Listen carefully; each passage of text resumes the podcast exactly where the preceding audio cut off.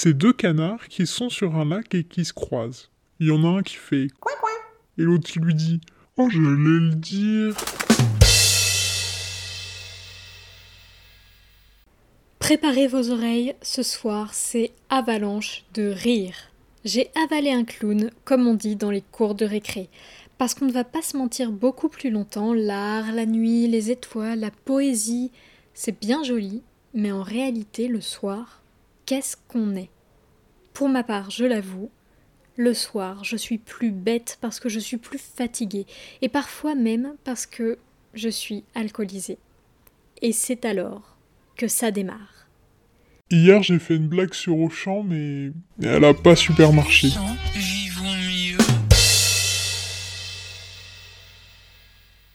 J'adore l'humour. Rire, c'est bon pour la santé. Santé, mais pas des pieds, pardon. Euh, je m'égare. Mais tous, toutes, on a connu cette sacro-sainte compétition. La mise en scène ultime de la parole, la blague. Comme disent les enfants qui sont bien moins classe que le petit prince, raconte-moi une blague. Et alors, on s'exécute. C'est deux travailleuses du sexe qui se disputent. Pute, Pute, pute, Enfin, euh, peut-être pas celle-là, mais on en trouve une autre. Une de Toto. Une de 3 kilomètres. Une sans queue ni tête. Une qui on appelle une autre, puis une deuxième, puis une troisième. Raconter une blague, c'est être au centre de l'attention. C'est retenir les yeux, les oreilles, les cerveaux de tous les convives. Mais c'est un jeu dangereux. Combien faut-il d'hommes blancs pour dévisser une ampoule? Un seul, il tient l'ampoule et il attend que le monde tourne autour de lui.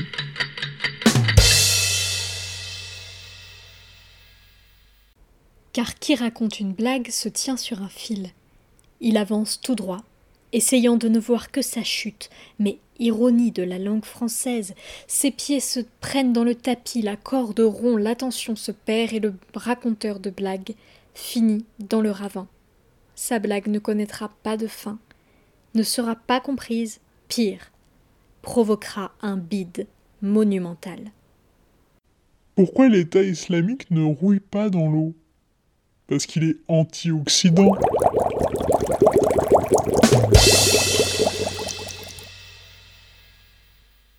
Qui raconte une blague doit s'enduire d'une carapace d'autodérision et être prêt à dégainer contre lui-même à la moindre saute d'humeur de l'assemblée. C'est pourquoi, enfant, je suis certaine de ne pas avoir été la seule à posséder un livre de blagues, chéri parmi l'étendue de la bibliothèque. Ce livre ne me quittait pas, et j'y puisais tout le savoir que je pensais suffire à me montrer drôle. Retenir la blague, apprendre à ne pas la lire, donner le ton, sentir le rythme, la tester sur des publics différents, ajouter le grain de sel qui fera la différence. Un couple à la maternité. Tu trouves pas que notre fils me ressemble, chérie? Oui, mais c'est pas grave, l'important c'est qu'il soit en bonne santé.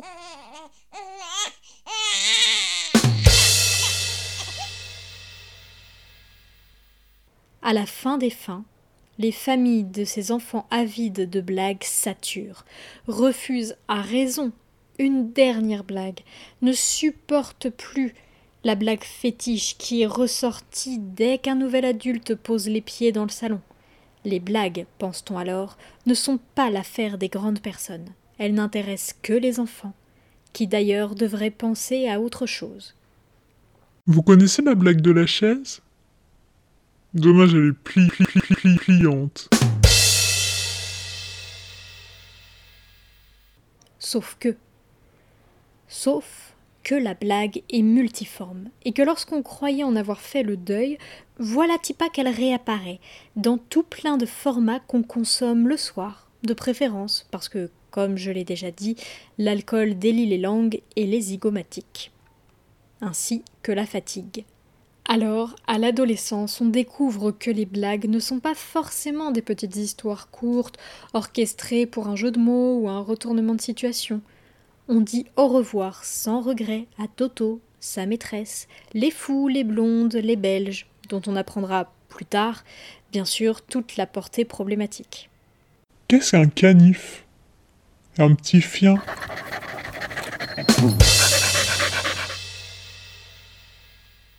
On entre dans la phase des références.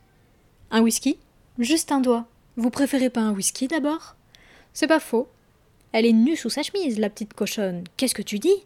J'ai dit j'irai bien à l'église jouer du trombone. Tu bluffes, Martoni. J'aime me beurrer la biscotte.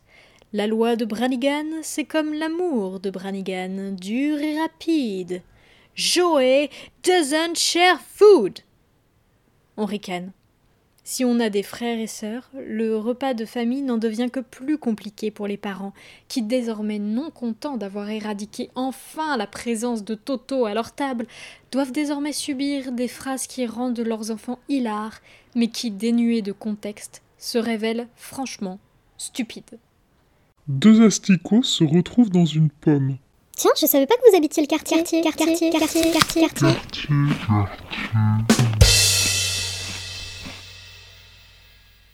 Mais dans l'humour, tout est justement question du groupe, de références partagées, de communauté, de souvenirs.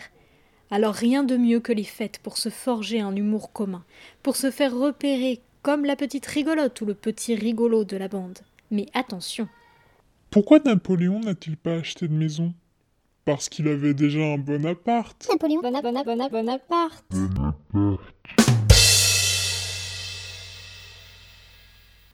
Vous avez bu une bière. Vous ne vous sentez plus 100% vous-même. Et là, vous vous lancez dans une blague.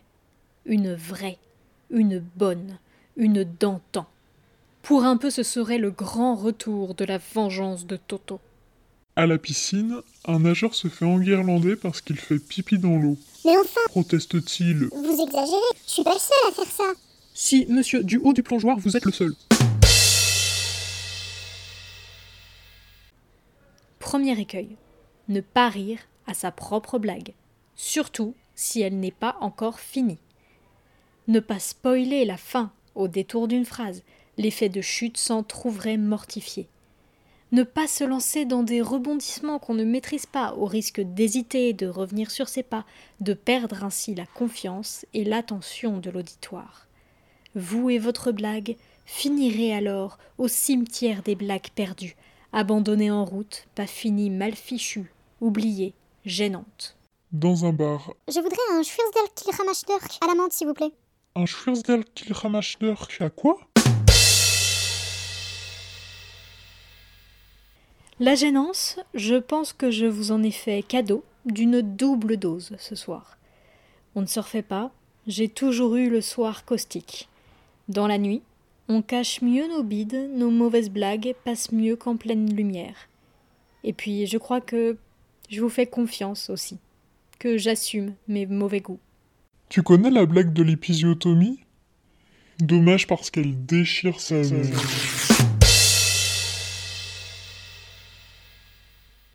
Allez, je vous quitte. Une dernière pour la route. Un jour Dieu dit à Casto d'aller ramer, alors Casto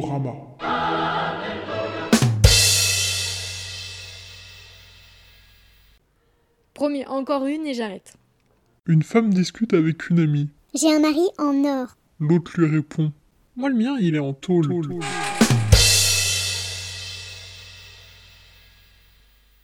Non mais attendez, parce qu'en fait j'en ai une mieux.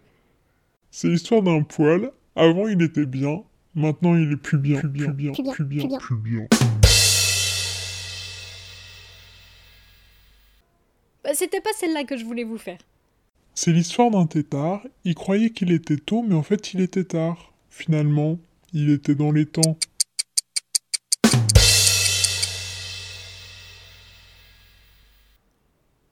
La, la dernière du coup? Tu connais l'histoire de l'eunuque décapité? Elle a ni queue ni tête.